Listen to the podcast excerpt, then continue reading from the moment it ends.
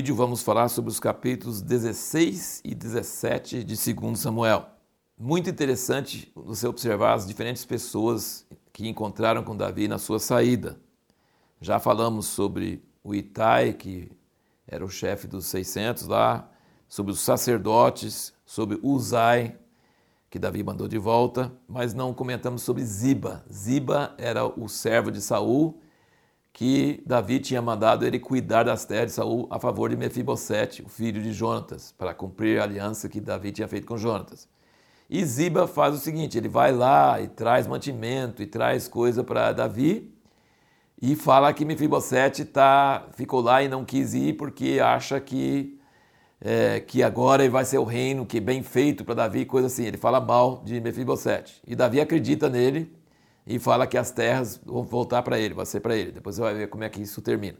E nós vemos esse personagem Simei. Para variar, o cara é benjamita. Benjamim produz tanta gente, quase não tem outra tribo que produz as pessoas aqui. E Simei vai lá e esconjura Davi e xinga Davi e usa o nome de Deus no meio e fala: Deus está te castigando por sua casa sanguinária porque você acabou com a casa de Saul. Era mentira, não era verdade.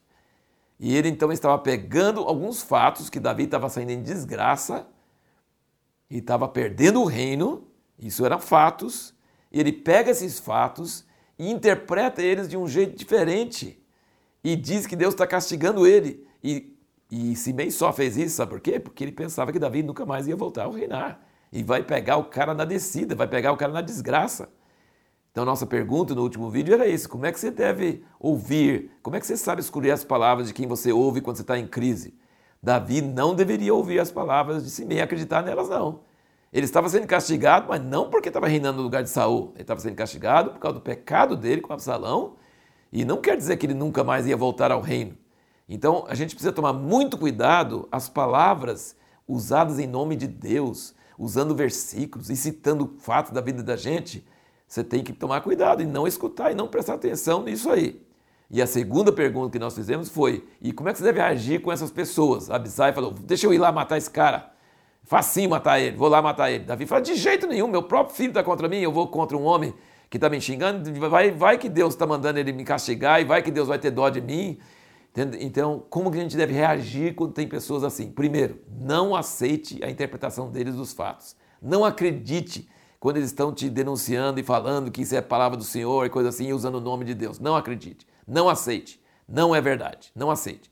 Mas também não se vingue, não ataca eles, deixa eles falarem, não fique contra. É assim que Davi fez com esse cara, esse Simei.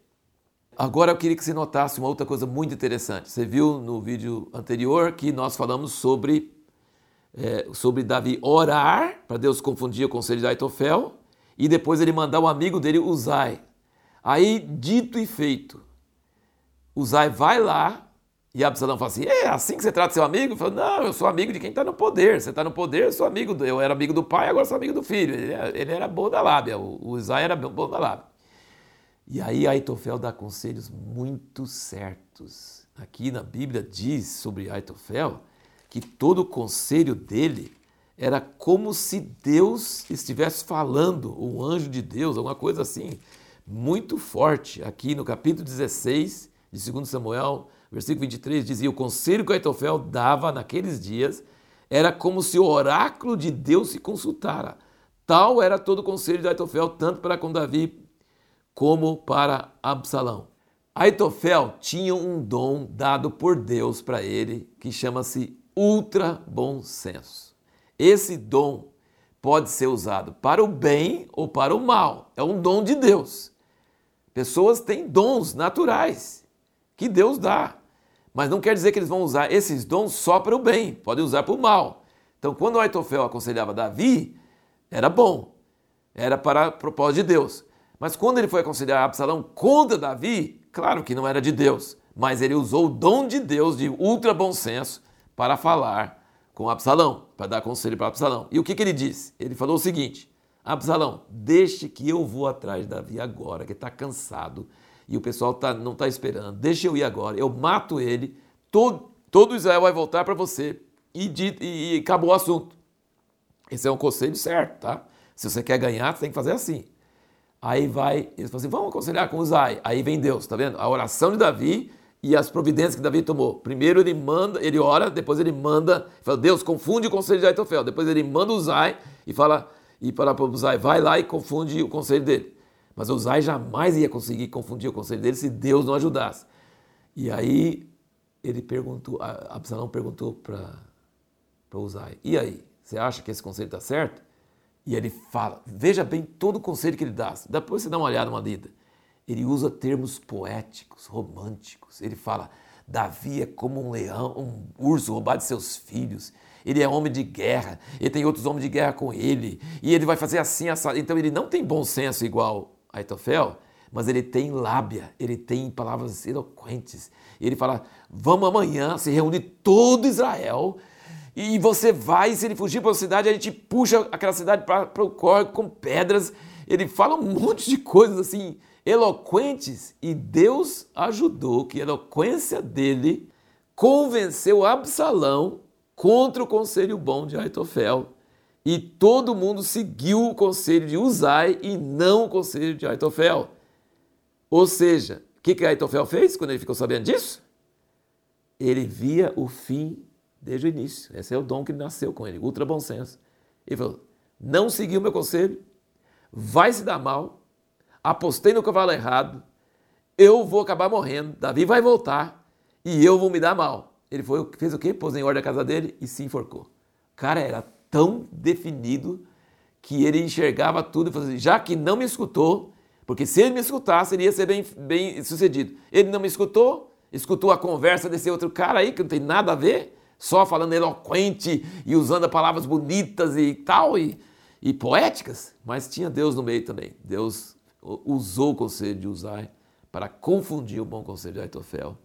E Deus defendeu Davi nesse caso e fez Absalão aceitar conselho errado. E então aí nós vemos várias outras coisas nessa história. É, uma das coisas que Aitofel aconselhou foi para ele entrar nas, para as dez concubinas que Davi tinha deixado para cuidar da casa. Ele entrou em público, à luz do sol. A gente não sabe.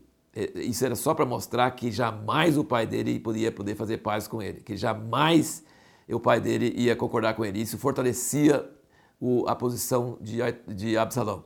Mas é, Natan tinha falado: você fez esse negócio em segredo e o seu próximo vai fazer com suas mulheres a luz do sol. Então aconteceu exatamente o que Natan tinha falado. Por isso que é mencionado isso. Na hora da crise, a última coisa que eu quero comentar é o seguinte: na hora da crise é que você descobre quem são seus amigos e quem é traidor.